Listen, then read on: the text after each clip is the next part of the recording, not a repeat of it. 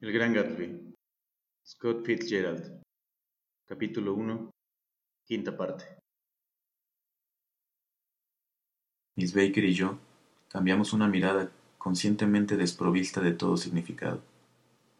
Estaba a punto de hablar, cuando ella se irguió atentamente y dijo, Shh, silencio, en tono misterioso. En la habitación contigua era audible un murmullo apagado, apasionado. Miss Baker se echó adelante sin el menor recato, intentando oír. El murmullo tembló al borde de la coherencia, se hundió, ascendió excitadamente y luego cesó completamente. Ese Mr. Gatsby que ha mencionado es vecino mío, le dije. No hable.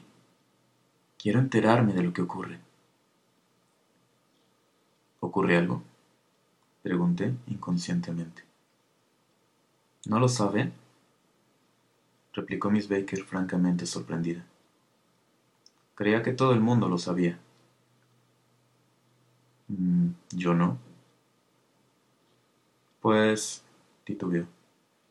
Tom tiene un lío en Nueva York. ¿Tiene un lío?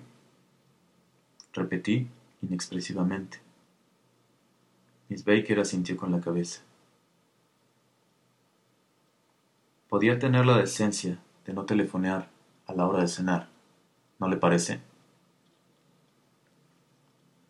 Casi antes de haber comprendido lo que quería decir, se oyó el revoloteo de un traje y el crujido de las botas de cuero. Tom y Daisy estaban en la mesa.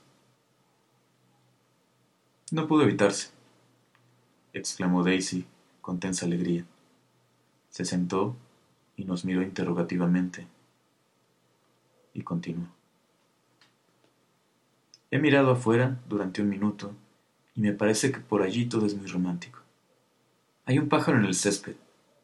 Me parece que se trata de un ruiseñor, llegado por el Cunard o White Star Line.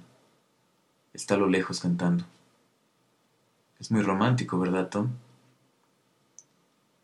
Muy romántico, repuso éste.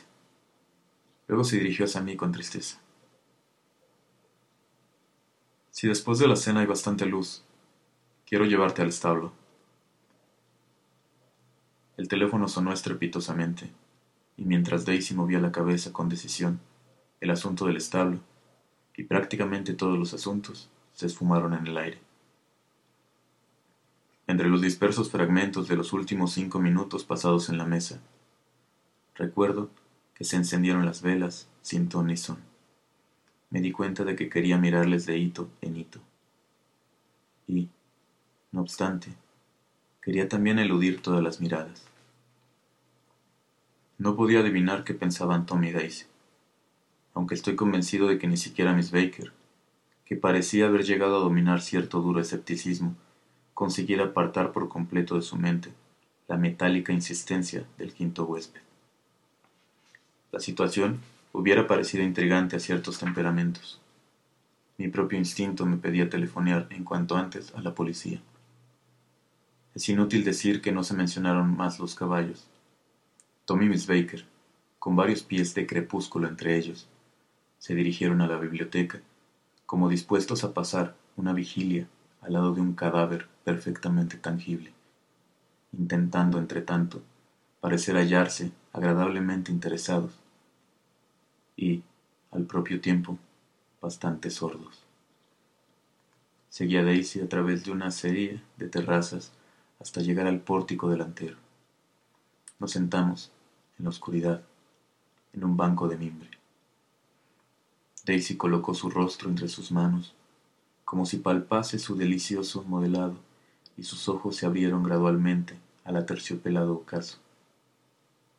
La vi presa de turbulentas emociones, y empecé a hacerle lo que creí serían preguntas sedantes referentes a su niñita. Nos conocemos poco, Nick, dijo súbitamente. A pesar de ser primos, no viniste a mi boda. Aún no había regresado de la guerra. Es cierto, vaciló.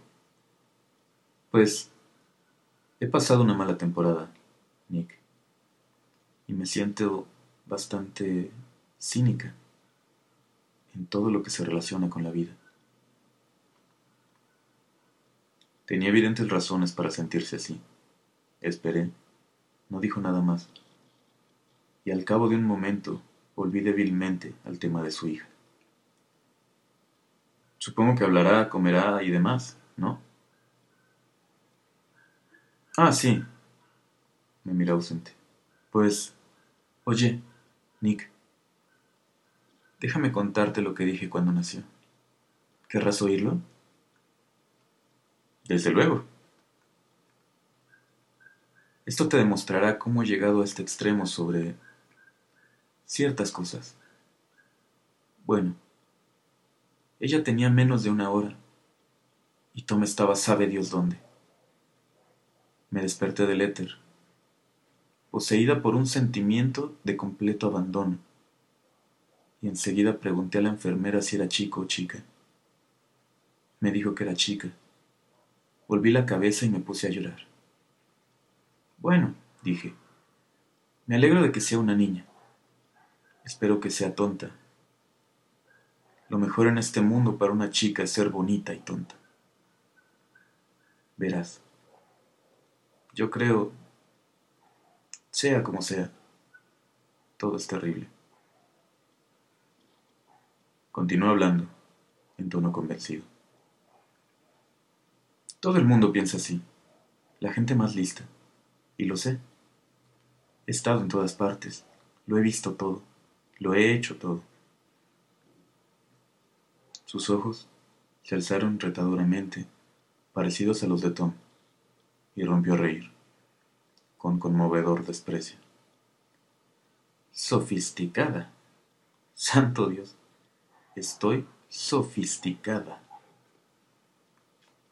En el instante en que su voz se apagó, acabando de apoderarse de mi atención, de mis ideas, sentí la insinceridad básica de lo que acababa de decir. Me sentía intranquilo, como si toda la velada solo hubiera sido un truco para extraer a la fuerza la aportación de uno de mis sentimientos. Esperé, y naturalmente al cabo de un momento me miró con una sonrisa totalmente afectada como si acabara de afirmar su adhesión a una distinguida y secreta sociedad a la que Tom pertenecían. En el interior, la habitación carmesí apareció resplandeciente de luz. Tom y Miss Baker estaban sentados a los extremos del largo diván. Ella leía en voz alta el Saturday Evening Post. Las palabras, apenas murmuradas en tono opaco, corrían con ritmo apaciguador la luz de la lámpara, brillante en las botas y opaca en el amarillo de hoja de otoño de los cabellos de la joven, destellaba en el papel, mientras ella volvía las hojas con temblor de delgados músculos en sus brazos.